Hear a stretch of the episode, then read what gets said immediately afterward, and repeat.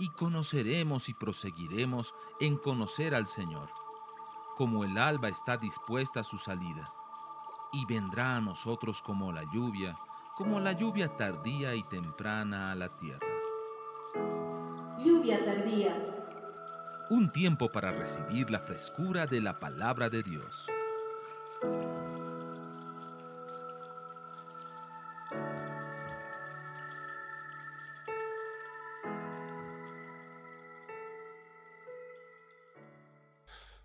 Está hablándole al rey, al que dio paz a, Israel, al que estableció el reino.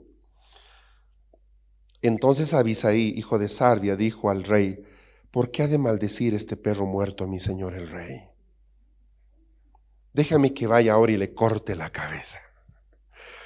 Sí, eh, David no permite que le haga nada. David dice, David dice, déjalo. Si él está maldiciéndome es porque Dios está permitiendo que él me maldiga. David tenía una manera de ver la vida tan tremenda. Él, él, él no podía sacarse los anteojos de su fe. Es, es, tremendo, ¿me entiende? Usted ha visto que hay cristianos que aquí son creyentes, pero salen y se sacan los lentes. Entonces, en cualquier semáforo le dice, ¡ay, hijo de tal! ¿Verdad? Y vuelve acá y dice, oh, holy, holy, are you Lord God Almighty? Sale, ¡eh, te voy a romper la jeta! O sea, ¿conoce gente así? Claro, David no era así. David podía estar orando, podía estar gobernando y él veía que solo podía vivir lo que Dios permitiera que él viviera. Entonces él va a decirle, déjenlo. Si Simaí me está maldiciendo es porque Dios le ha dado derecho de hacerlo. Déjenlo. Wow. O sea, él miraba, la, la, manera de ver de David, algún rato estudie eso, cómo él miraba a Dios. Él, él veía a Dios en toda su vida, en todo lo que hacía en toda su forma de pensar. Dios estaba eh, metido en sus células a tal punto que él no podía decir esto de Dios, esto no es de Dios. Él tenía una manera muy especial de ver. Es, precioso y por eso Dios lo amó tanto, ¿verdad? Mire lo que dice en Eclesiastés. A ver, esto, este va a ser un... A ver, eh, busque Eclesiastés primero. Eclesiastés, ¿sabe dónde está, verdad? Librito chiquitito. Es fácil buscar proverbios, salmos, proverbios, y ahí está Eclesiastés. Capítulo 10. Ahora tome, eh, eh, suelte su Biblia, ah, quiero ver su palma, su mano derecha, su palma. Haga este ejercicio en el cachete, aquí, en el cachetito derecho, porque el Señor lo va a bofetear. Ya, ya. Hay, que esté suavito, es más fácil, como la inyección, ¿verdad? Ay, ponga el músculo sueltito para que no le duela. Escucha lo que dice. Ni aun en tu recámara maldigas al rey, presidente, ni en tus alcobas maldigas al rico, porque un ave de los cielos llevará el rumor y un ser alado hará conocer el asunto. Ni aun en tu recámara maldigas al presidente ni aun en tu recámara maldigas al rey, ni en tus alcobas maldigas al rico, porque un ave de los cielos llevará el rumor y un ser alado hará conocer el asunto. Estoy leyendo Eclesiastés 10:20.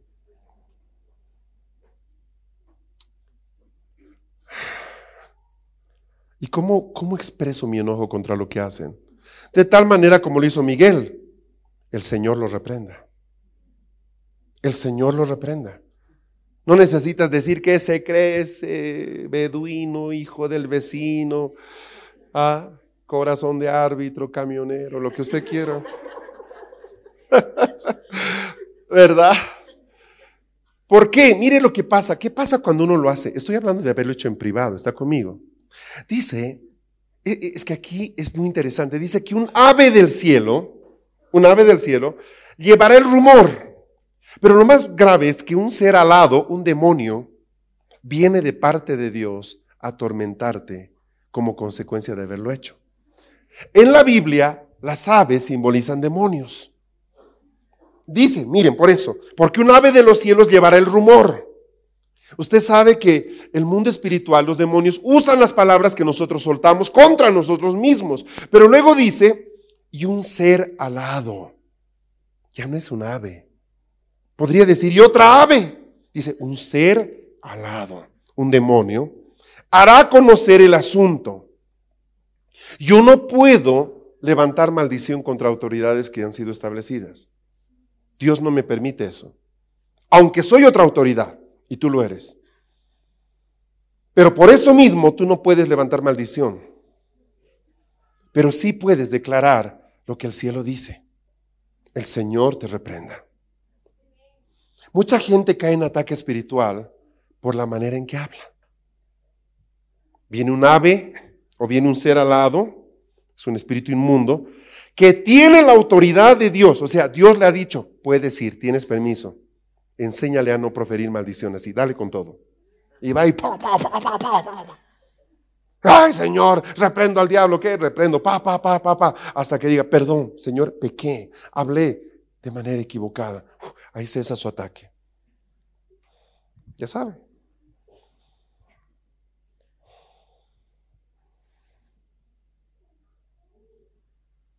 Ah, bueno, ahora pone cara de santulón.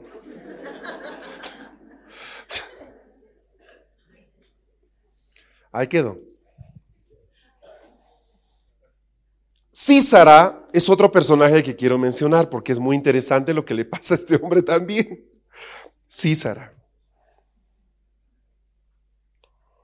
Está en jueces, jueces 5. ¿Qué tal? ¿Está pasando bien? ¿Sigue, sigue relajado? Amén. Golpeadito. Bueno. Bueno, la idea es que aprendamos y por eso estamos acá. O sea, nos reunimos precisamente para, para poder corregirnos, ayudarnos.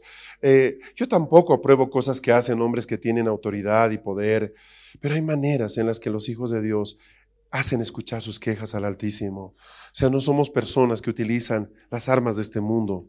Nosotros no vamos a estar difamando a nadie. Nosotros no vamos a levantar nuestra boca contra la gente, contra autoridades espirituales. Ajá. Eh, seamos siempre temerosos de eso. Ah, que el, el pastor fulano lo ha, caído, lo han encontrado con dinero, había tenido tres mujeres, yo sabía, ese infeliz. Hermano, cállate. Cállate, no, no hagas que el cielo mande un emisario que te recuerde quién eres. Cállate. No, que se aprovecha de la gente, que, y a veces a la gente le, le entra un espíritu de Mahatma Gandhi, ¿verdad? Y quiere, quiere ser pacifista, pro derechos de los cristianos oprimidos y, una cantidad de cosas cuando nuestra posición, si tú tienes el corazón de David, es entregar la causa al Padre. ¿Se acuerda lo que decía David de Saúl? El Señor lo puso, el Señor lo quitará. Pero es que yo lo conozco. Ese no es, ese no es tema.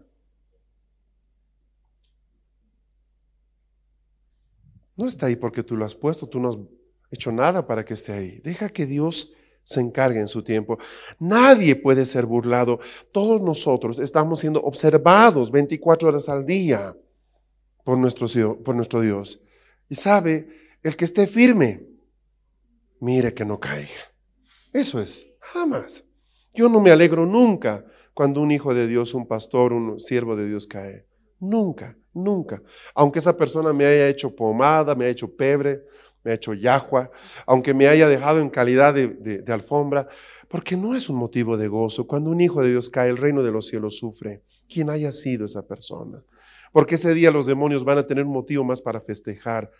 Nunca ganamos cuando una persona, aunque sea mala, cae. Nunca ganamos. Nunca, nunca ganamos. Nuestro corazón tiene que ser de reino y en el corazón de reino nosotros no defendemos nuestra enseñanza, no defendemos nuestra posición, defendemos los intereses del rey. Y mientras esa persona esté trabajando para el rey, el Señor sabrá. Yo no soy quien para juzgar al siervo ajeno. Haya paz.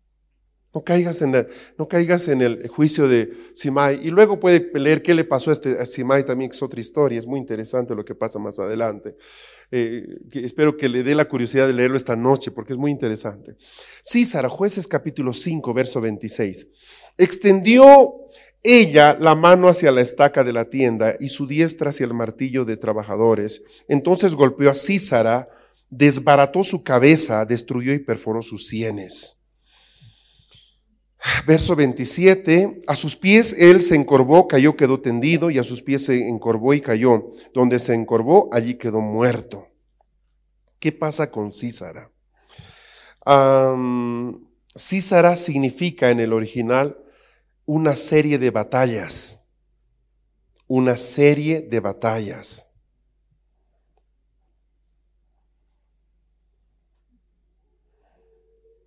¿Sabe qué pasa con Císara? Este juez estaba exhausto de unas tremendas batallas que tuvo que librar. Y fatigado y cansado, Císara decide descansar, confiando en la seguridad que le ofrecía la tienda de Jael. Ese fue un error terrible. Tú no puedes descansar en cualquier tienda. Cuando él está dormido, ¿sí? Ahí está lo que le pasa. Cuando él estaba dormido, le destrozan la cabeza de un golpe.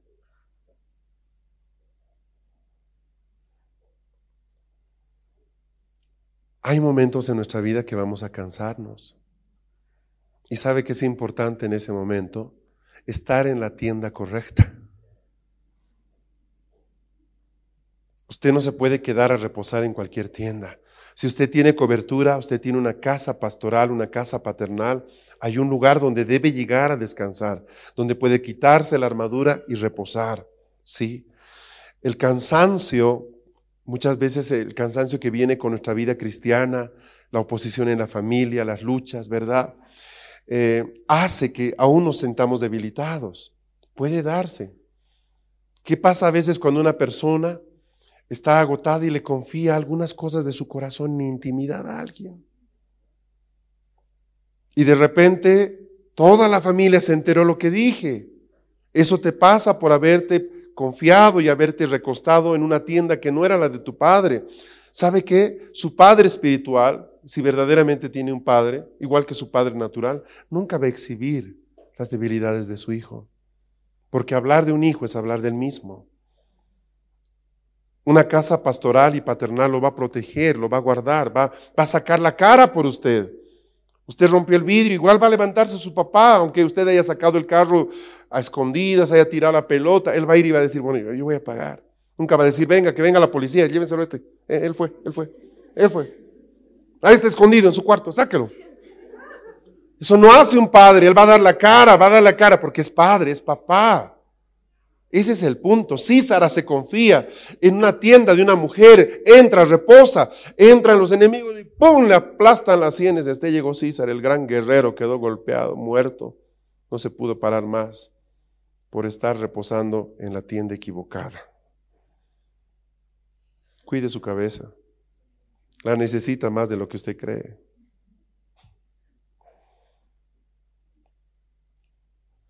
Abimelech Todas las palabras, todos los nombres en hebreo que empiezan con Ab, significa papá algo. Ab es padre. Ab. Abraham, padre de multitudes. Ab. Abimelech, ¿qué significa? Mi padre es rey. Qué lindo nombre. Mi padre es rey. Jueces capítulo 9, un poquito más adelante.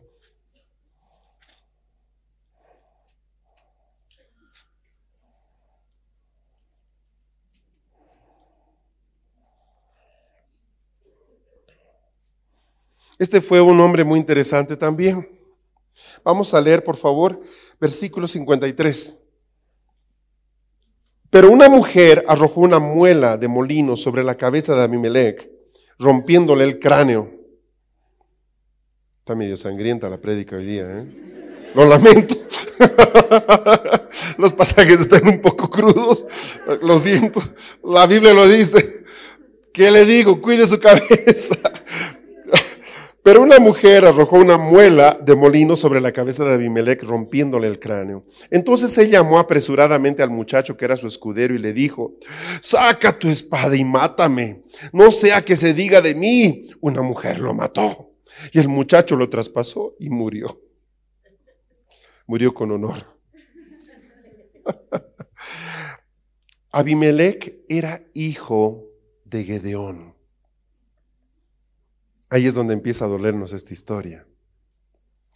¿Se acuerdan de Gedeón, ese tremendo juez, valiente, que hace escapar con 300 hombres a un ejército de miles? Bueno, Abimelech era su hijo. Él fue hijo de Gedeón junto con una concubina. Él nace en Siquem.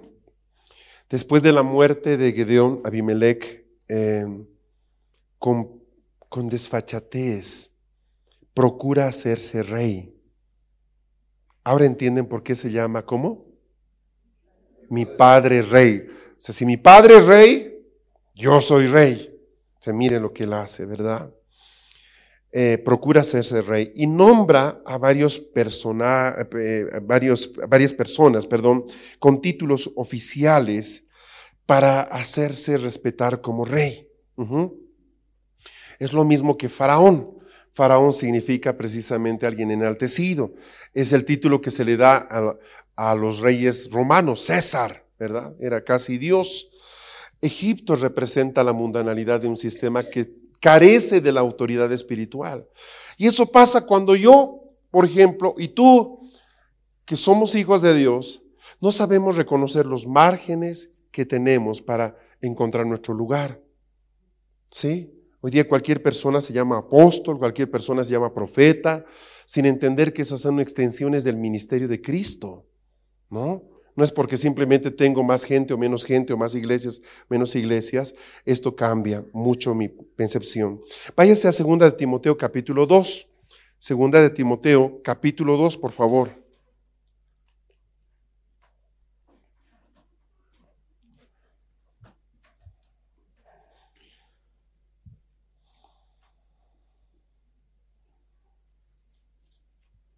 Versículo 3. Sufre penalidades conmigo como buen soldado de Cristo Jesús. Ningún soldado en servicio activo se enreda en los negocios de la vida diaria a fin de poder agradar al que lo reclutó como soldado. ¿Sí? Ninguno que está militando en el ejército de Dios pretenda enlazarse con este sistema de vida no significa que yo debo apartarme de todo, significa que hay un lugar desde el cual puedo gobernar. Amén. Todos estos ejemplos que les he dado, eh, y podría pasarme un buen rato todavía hablando de, ello, eh, en esencia quieren tocar un punto que es importante, que lo voy a desglosar en tres cosas. ¿Sí? El primer punto es que yo no pierda nunca de vista la responsabilidad de cuidar lo que pienso. Esa es la primera cosa. Tú tienes que ser una persona que tiene el cuidado necesario para saber tener control sobre tus pensamientos y que no simplemente tú vayas a caer en la pereza o en esa inercia de pensamiento en la que luego no hay fruto o si hay fruto es un fruto de muerte. ¿Estamos bien? Recuerde ponerse la tapa siempre. ¿Qué es la tapa? Yo estoy controlando lo que estoy pensando. Cuando viene un pensamiento malo, captúrelo. ¿Sí? ¿Qué quiere decir capturarlo? Detenga su fluir, no se quede pensando eso, deténgalo y descubra cómo entró. ¿Por qué estoy pensando en esto? ¿Con quién estuve? ¿Qué escuché? Algo pasó para que yo esté pensando esto. La segunda cosa que puede hacer es evaluar el pensamiento. Por ejemplo, ¿a dónde te va a llevar seguir pensando así? Bueno, eso es algo muy sencillo, ¿verdad? Solo eso ya te ayuda a entender qué debes hacer con ese pensamiento. ¿Jalarlo para allá o para allá? ¿Conservarlo o desecharlo? Lo tercero es que no permitas que tu lógica humana te haga aceptar algo que tu espíritu está rechazando. Eso es muy importante. No permitas que hay tu lógica, ¿verdad? Que sí, no es que en realidad sí tiene razón esta persona. No, no, no. Si tu espíritu lo rechaza, no le des más vueltas, déjalo ahí. Punto y aparte. Y hagas algo, haz algo simple. Cuatro, cambia tu pensamiento, cambia de canal. pone una música, salte a caminar, piensa en otra cosa, ya. O sea, es una simple, simple, simple estrategia que si nosotros vamos a utilizarla va a traer mucho beneficio y bendición en nuestra vida porque evita que yo, ¿me entiende? Que mi mente sea como un tablero de tiro al blanco donde el diablo se siente con la libertad de arrojar cualquier dardo. Y es que así son muchas mentes. Eh, el diablo se siente ahí. Uy, esta vez le di 100 puntos. No funciona así. O sea, nosotros debemos tener un casco sobre la cabeza para que sepamos controlar esto. Punto uno. La segunda cosa, punto dos. La importancia de tener las cosas de nuestra vida cubiertas, bajo cobertura. ¿Está conmigo? Entendiendo de que en el fondo eh, toda área descubierta es vulnerable. A ver, voy a hablar de algo que todos lo podemos entender. Cuando yo descuido alguno de mis roles, el diablo va a usarlo en contra mía. Voy a ponerme eh, yo como ejemplo. Eh, soy papá. Tengo hijos. Y para mis hijos yo no soy el pastor Fernando, soy papá. Entonces yo debo hacer que el trabajo ministerial que hago, viajar, enseñar, atender gente, no sea un tropiezo en su formación como jovencitos saludables. Lo que menos quisiera es que de aquí a 10 años ellos renieguen contra Dios y digan, ah, pues tú nos quitaste a nuestro papá, porque él solo vivía para ti, porque no es cierto. Ahora, si usted conoce la vida de muchos hombres de Dios, va a darse cuenta que fueron muy poderosos en muchas cosas, pero muchas veces descuidaron esto que es tan importante, la paternidad. Cuando uno descuida la paternidad, el diablo va a romper el ciclo de bendición que Dios estaba haciendo. ¿Me está siguiendo? Voy a tomar un ejemplo, voy a pedir que podamos eh, movernos con una comprensión bien específica en este sentido.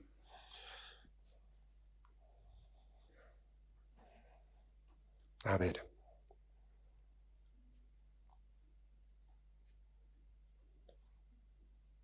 Ah, mm, Pastora Lilian, ayúdeme usted. Venga, un ratito.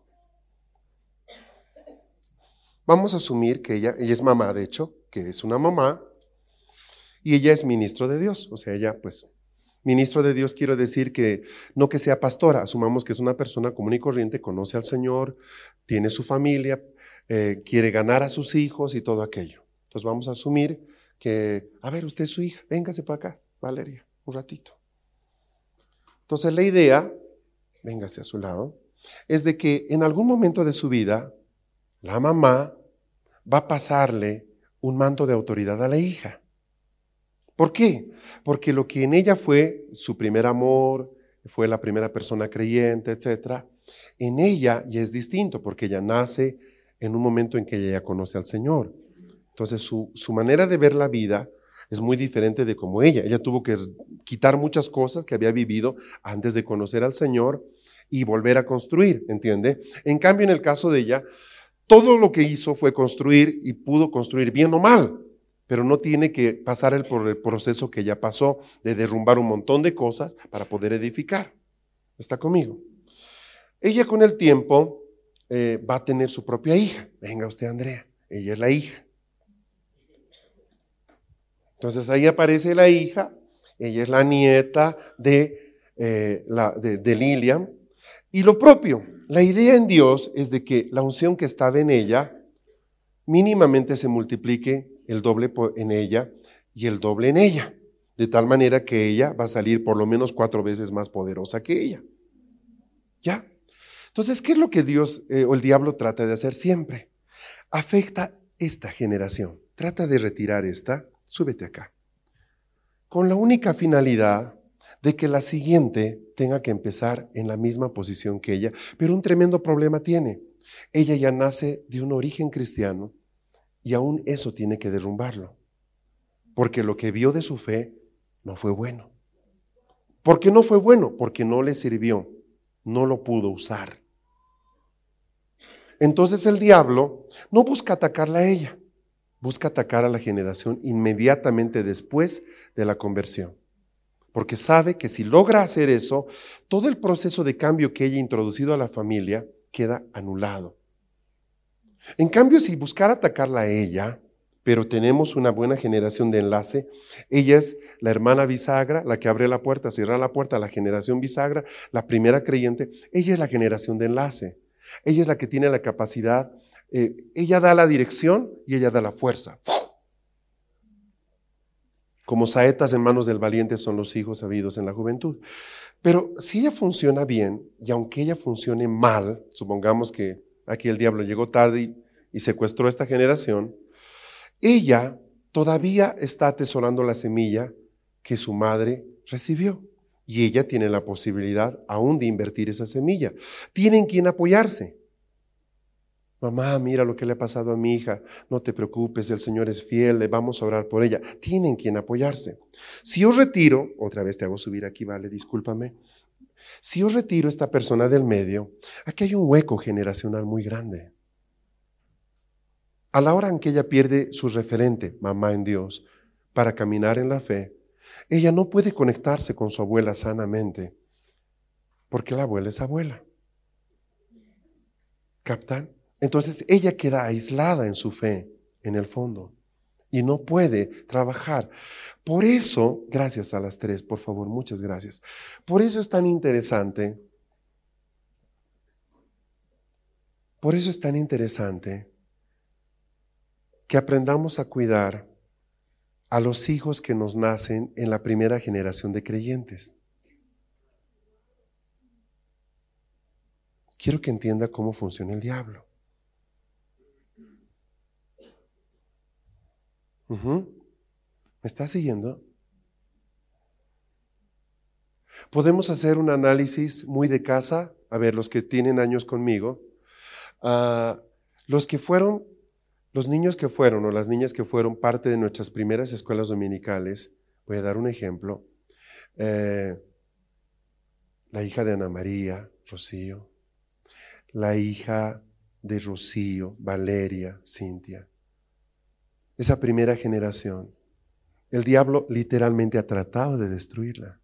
Pero la siguiente generación que nosotros tenemos, donde están mis hijos, están los ceballos, está perfectamente sana. Pero esa primera generación ha sido tan atacada por el diablo porque nos deja con un hueco. Es un milagro todavía que tengamos a varias jovencitas acá de esa generación, donde vale ustedes una de ellas. Esto les muestro porque es la manera en que el infierno planifica su ataque. Él no dispara como loco a todas partes. Él busca penetrar de formas específicas a ciertas personas que son los que van a encargarse de darle fuerza a esto. O sea, si mamá se convirtió, yo que soy su hijo, yo voy a hacer que su conversión se conozca en toda la familia. Soy el hijo. Pero el nieto, el nieto no tiene esa autoridad. No puede. ¿En quién se va a apoyar el, papá o la mamá recién convertida? En su hijo. Con ella va a la reunión, con ello viene da. E, es, su hijo, es con quien te apoyas. A veces ni el marido te apoya o ni la esposa te apoya. Pero ¿quién es normalmente el primero en convertirse después del papá o la mamá? El, el primogénito o el hijo mayor o uno de los hijos. Uno no está esperando en ganar a los nietos, quiere ganar a los hijos primero. Porque ya, ah, pues me acompañas a la reunión, es un apoyo, el hijo. En cambio, para decirle al nieto, me acompañas, debo pedirle permiso a su papá, a su mamá. Pero a mis hijos no tengo que pedirles permiso, ¿me acompañas? Entonces, ¿qué hace el diablo? Ataca a esa generación inmediatamente después de los que se convirtieron para quitarles todo impacto en su vida espiritual.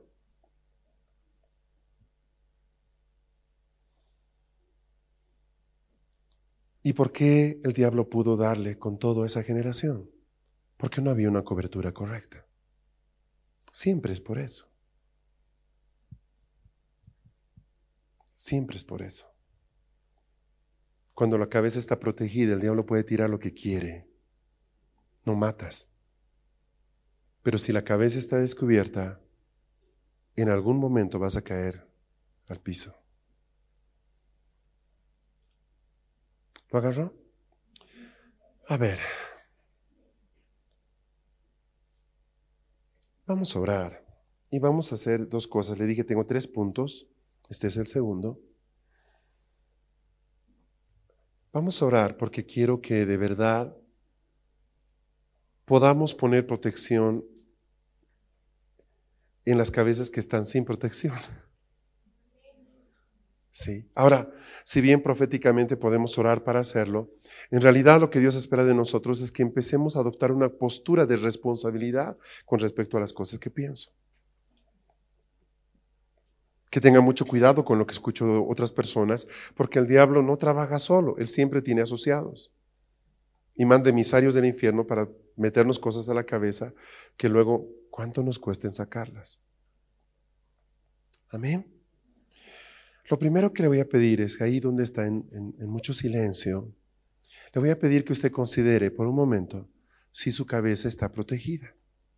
¿Qué significa eso? Primero, si usted está controlando lo que piensa constantemente o es muy descuidado. O es un buen momento para ser honesto delante de Dios. ¿Sí? Hágalo. Si siente que es descuidado en su manera de pensar, simplemente vamos a orar en un momento y le vamos a decir que Dios pues nos ayude a tener un casco encima de la cabeza todo el tiempo de tal manera que podamos estar controlando lo que pensamos. Amén. De eso se trata en realidad.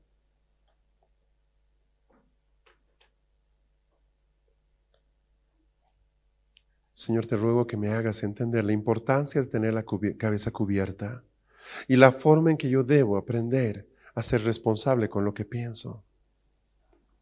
Te pido que me ayudes en estos lapsos de esos lapsos improductivos que tengo cuando no estoy pensando en nada, pero estoy pensando en muchas cosas a la vez, donde el enemigo puede lanzar pensamientos que me estén afectando.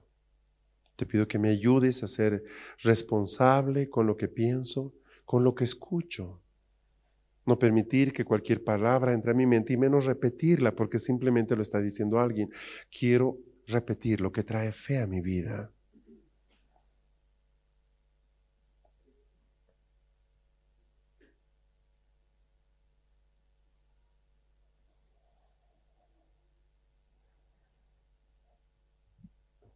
Ahora,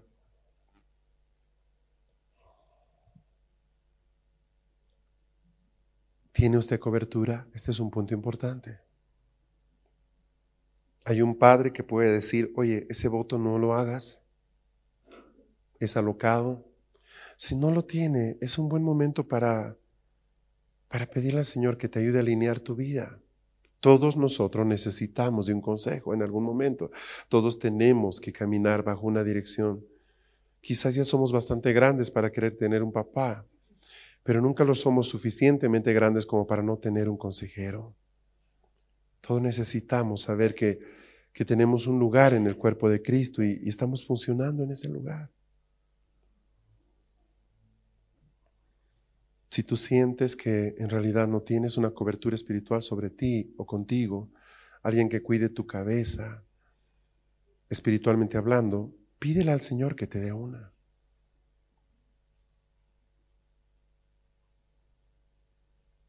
Si tú estás congregado en algún lugar, pero todavía te sientes muy independiente, muy autónomo, nadie te pide que pierdas tu autonomía, pero definitivamente necesitas tener niveles de relación más profundos, de tal manera que aún se pueda ayudar a pesar los votos que quieras hacer.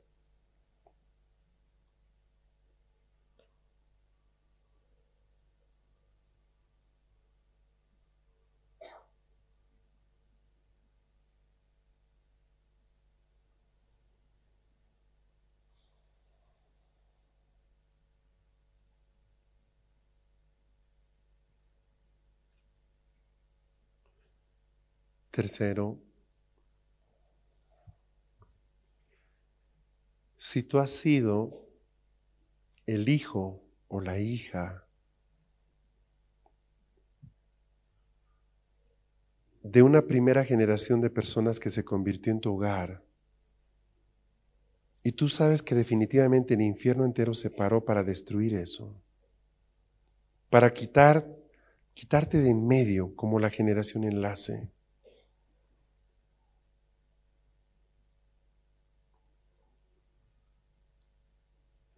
Tal como explicaba hace un momento aquí adelante con las hermanas. Yo voy a pedirte que te puedas poner de pie un momento.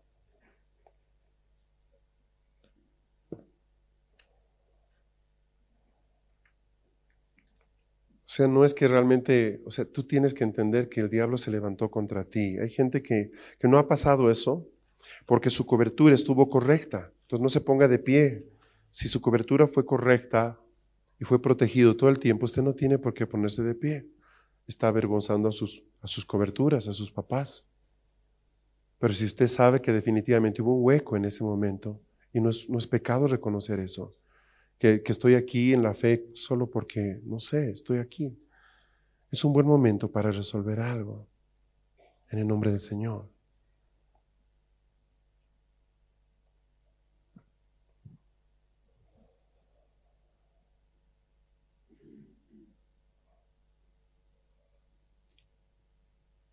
Quiero que entienda algo si está de pie. No estamos aquí de pie para enjuiciar a nuestros padres.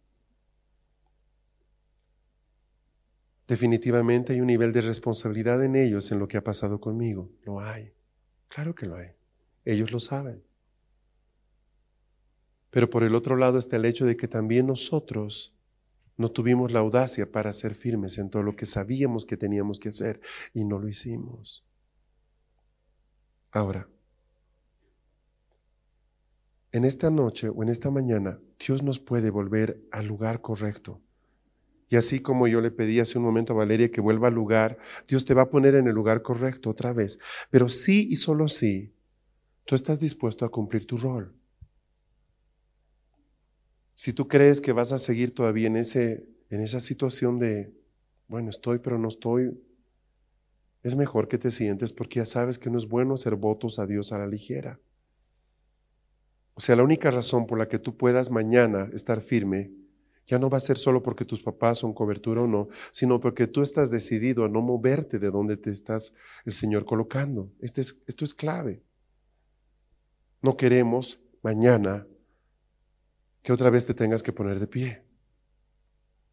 Entonces hoy día ya no eres la niñita o el niño de hace algunos años donde te llegaba todo impacto simplemente porque no había un casco. Ahora tú te puedes poner uno. Ahora te puedes poner uno. Y puedes tomar tu defensa y puedes protegerte. Ya no eres la persona vulnerable de hace algunos años. Ya sabes lo que el diablo quiere hacer contigo. Ya sabes. Y él está decidido a seguir adelante con eso. Sacarte de en medio. Pero también sabes que Dios está listo para reconfirmar su pacto contigo. De tal manera que no seas nunca más afectado. Pero es tu decisión.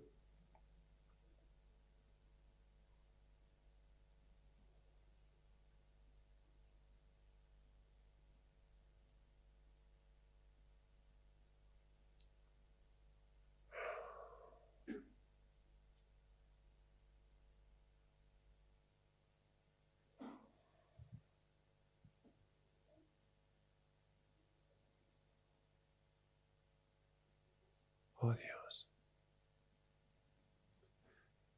Señor, en esta tarde queremos presentarnos delante de tu trono. Y lo que nos trae, Señor, en este momento es eh, entender la importancia de tener nuestras cabezas cubiertas, tener coberturas adecuadas, saber en lo profundo de nuestra alma que tengo un lugar en tus planes, Señor. Que no importa lo que el diablo ha hecho hasta este día, si bien me ha dolido y me ha casi sacado, llegué a estar más afuera que adentro. Aquí sigo.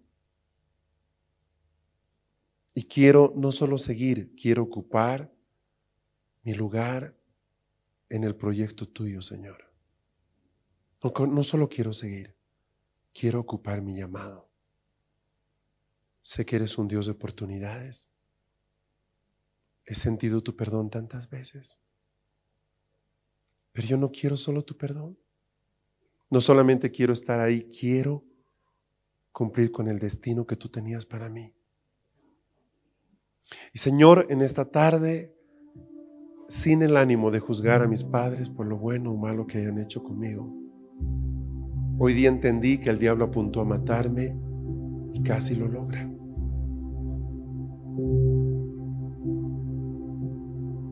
Pero nunca dejé de creer en ti, Señor. Y por eso estoy de pie hoy día. Padre, yo te ruego que en este especial día me permitas tomar el lugar que me corresponde al lado de mis padres.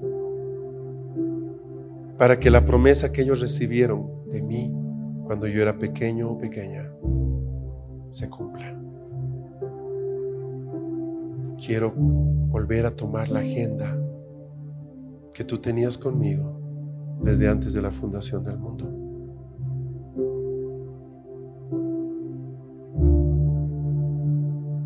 Señor, te pido en el nombre que sobre todo nombre en este momento, que me alinees en la posición correcta.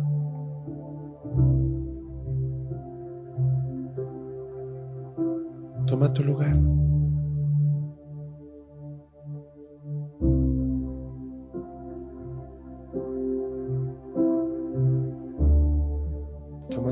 si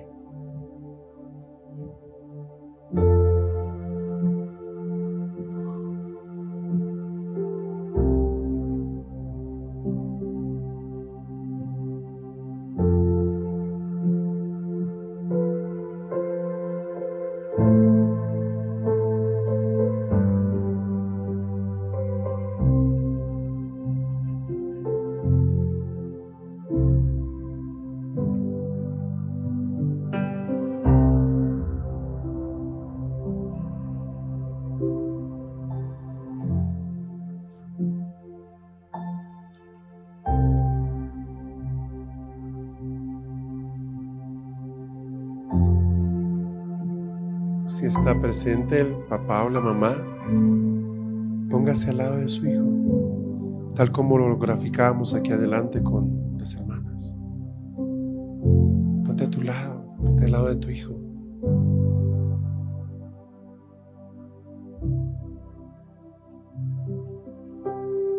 Si no están tus padres acá, no te aflijas. Quédate ahí. Tu padre Padre Celestial está ahí y tú tienes un lugar.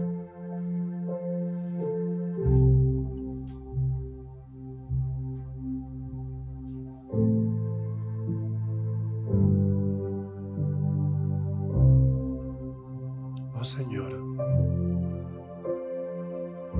tú nos has creado un día, simplemente para que vivamos en esta tierra y podamos ser felices, nos has creado con un propósito.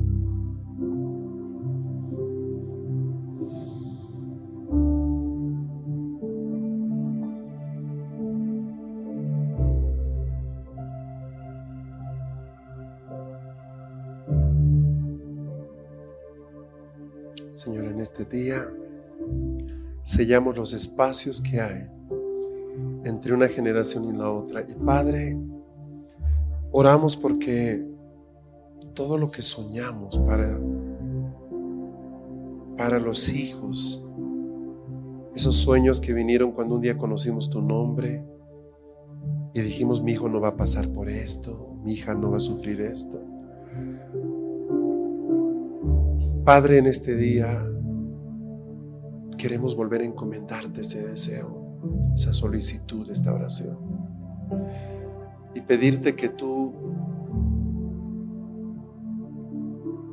me ayudes a cubrir a mi siguiente generación, a aquellos que van a fortalecer mi fe y en quienes está en este momento la, la vara de gobierno. Señor, yo te pido en el nombre que sobre todo nombre que me perdones por haber fallado en mi rol de ser cobertura y casco de protección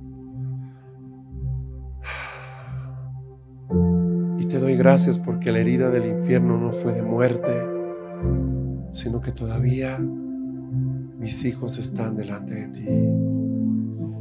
Y aunque Dios el tiempo ha pasado y algunas cosas han cambiado, yo sé que tú eres un Dios de oportunidad.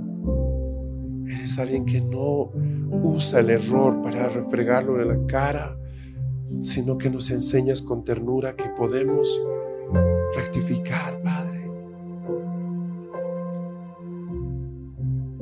Padre, en el nombre de Jesús en este momento, nosotros cerramos toda brecha a nivel de nuestras familias.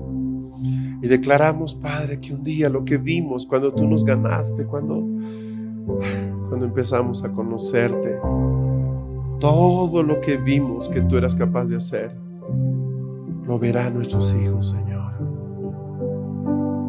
Ellos no conocerán solamente al Dios de sus padres, conocerán a su Dios y caminarán delante de Él haciendo, haciendo memoria de que están en esta tierra para escribir un libro que va más allá que la duración de sus años acá.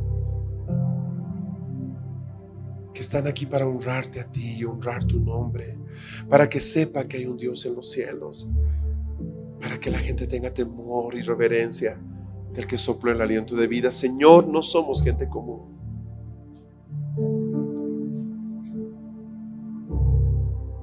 Y esta primera generación de creyentes que ha sido tan atacada por el diablo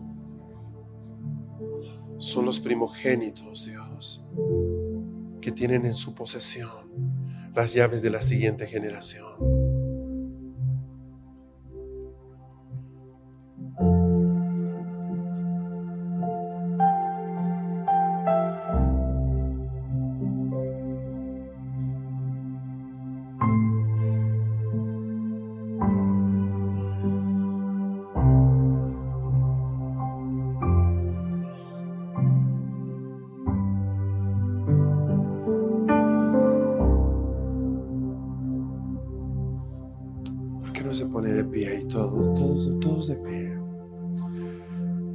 Empezamos a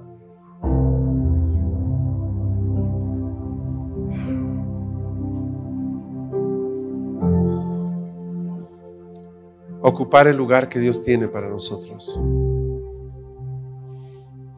Nadie te puede forzar a eso. Nace de entender quién eres, dónde vives, dónde estás, porque Dios te guardó para este día. Y decides, con la ayuda del Señor, pensar en lo que es bueno, honesto, de buen nombre, apartar de ti toda depresión, tristeza, todo pensamiento que te ata al pasado y empieces a, declarar que las verdades de Dios son para hoy, son para hoy que todo lo que Dios tiene para ti está a tu alcance. No digas quién subirá a lo alto para hacer descender, ni quién bajará a lo profundo para hacer ascender. Cerca de tu corazón está. El Señor está ahí. Tomemos el lugar que Él tiene para nosotros. Porque así como el diablo ha tratado de bajarte de ese lugar de primogénito, también Dios tiene tanta autoridad para ti y tiene tantos dones que si tú te das cuenta eres privilegiado. Simplemente que por haber sido herido no viste todo lo que Dios tenía para ti. ¿Por qué no le pides al Señor que abra tus ojos a lo que Él tiene para ti? No pierdas tu vida, no pierdas la agenda que tu Padre tiene para ti. No se puede volver de todo viaje. Hay viajes sin retorno. Y si en este día todavía estamos pudiendo escuchar lo que viene del Padre, es porque podemos rectificar y corregir y establecer y cambiar.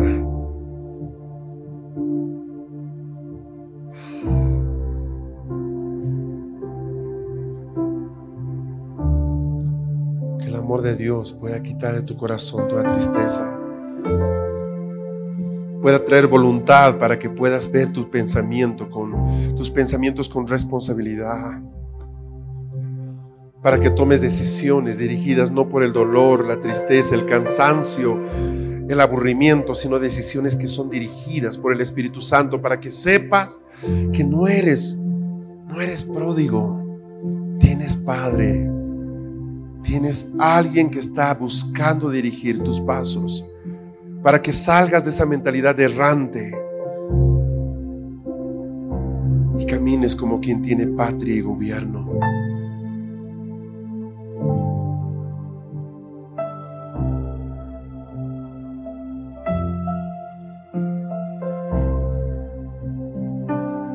Señor, en este día te honramos a ti, Dios de los cielos. Nos cobijamos bajo tu cobertura. Te damos gracias porque guardaste nuestra vida hasta este día. Porque a pesar de lo que el infierno hizo, no pudo herirnos de muerte. Y aquí estamos. Aquí estamos. Gracias por eso, Señor.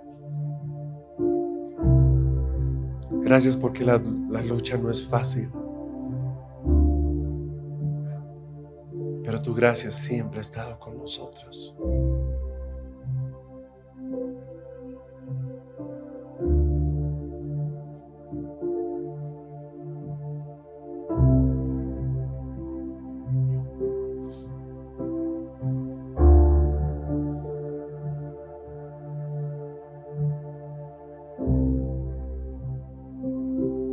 Si tú eres, una generación de enlace, ya sabes, no fuiste el primero en convertirte. En realidad fue tu padre o tu madre quien se convirtió primero. Tú eres la generación de enlace. Por favor, empieza a adquirir una mentalidad de responsabilidad. Tú estás para darle fuerza a la fe de tu casa. Lo mucho que pudieron hacer tus padres quizás solo era dar dirección. Allá está el Señor. Pero en ti está el llevarlo, llevar a tu casa en, esa dirección. Si Dios te ha dado a ti el privilegio de ser una generación enlace, te ha puesto a pelear batallas que quizás no podías. Bueno, pues toma tu rol ahora. Para que tus hijos y los hijos de tus hijos no tengan que empezar de nuevo. Para que podamos decir, Padre, el diablo trató de matarme, pero a mis hijos no los podrá tocar. Porque lo que en mí se debilitó en ellos será fortaleza. Para que tú al pasar los años te des cuenta que hay alguien que queda en esta tierra que va a seguir empujando y extendiendo lo que tú has peleado por conservar. Sácate de la cabeza esa mentalidad temporal en la que solo pensamos en lo que te pasa en este tiempo. Estás aquí por algo mucho más grande que tus propios pensamientos, mi hermano, mi hermana. Si tú eres una generación enlace, tienes el tremendo privilegio de haber nacido en un ambiente distinto. No fue perfecto, nunca es perfecto, pero distinto. Y eso lo hace diferente. Eso lo hace notablemente diferente. Quito de tu mente toda imagen que te ata al pasado. Llevo cautivo todo pensamiento a la obediencia a la cruz y declaro que este es un tercer día, es un día de resurrección, en el que tú dejas de mirar lo que te falta y empiezas a ver lo que te sobra.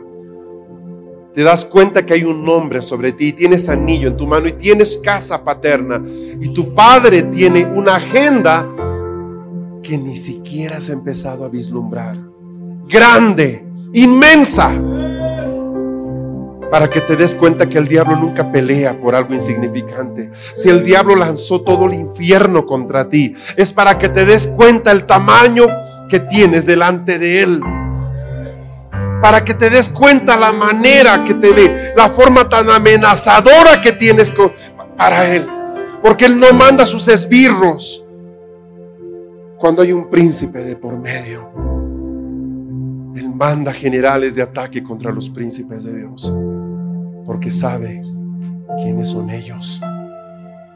Que este sea el día, por primera vez en tu vida, en que tú sabes más de ti de lo que el infierno sabe de ti. Y tú digas, yo tengo identidad celestial. Yo sé quién soy. Yo sé quién soy.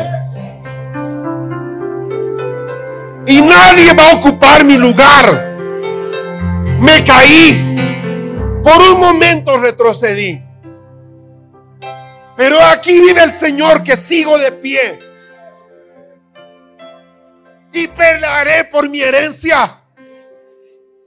No me voy a dejar arrebatar esto. Ya no soy el niño, la niña que se asustaba. Ahora tengo garras. Sé por dónde va la cosa.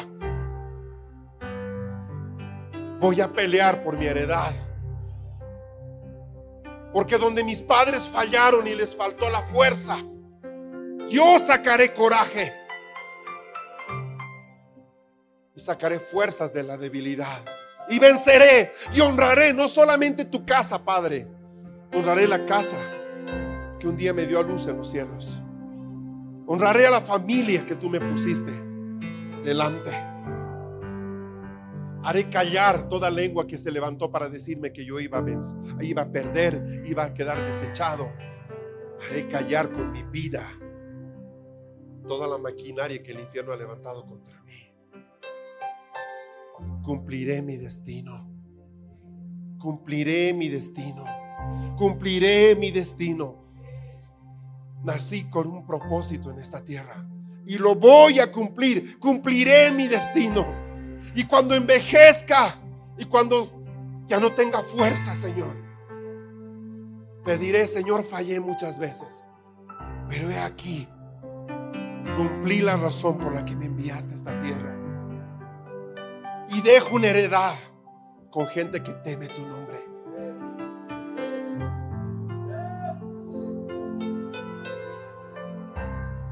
Se escribiré en los cielos mi nombre.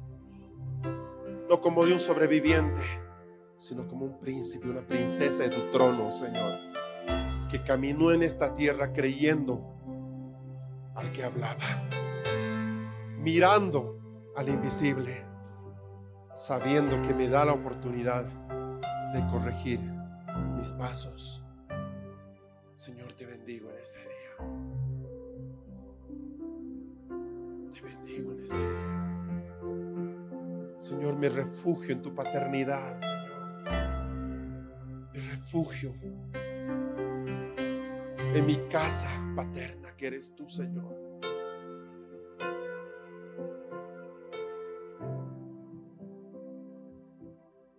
Gracias, Padre. Aparto toda enfermedad propia de personas que han sufrido lo que yo. Aparto de mi sistema toda alergia, toda incapacidad para tolerar algunos alimentos. Aparto de mí, Señor, el sueño ligero. Aparto de mí las horas de vigilia. Aparto de mí la ansiedad, aparto de mi naturaleza, Señor. Porque cuando era errante sufría eso. Pero tengo casa, Señor. Tengo casa. Sé quién soy. Aparto de mí, Señor. Todo problema funcional. Toda baja en mi sistema inmunológico. Señor, en este momento hablo paternidad de mi sistema inmunológico y declaro que se multiplican mis sistemas de defensa y crecen y se levantan contra toda forma de cáncer, contra toda forma de infección, contra toda forma de afecciones internas, Señor. Declaro que tu identidad me sana. Me sana, Señor, me sana. Me sana, Padre. Declaro que tu identidad me sana. Me sana, Padre. Me sana.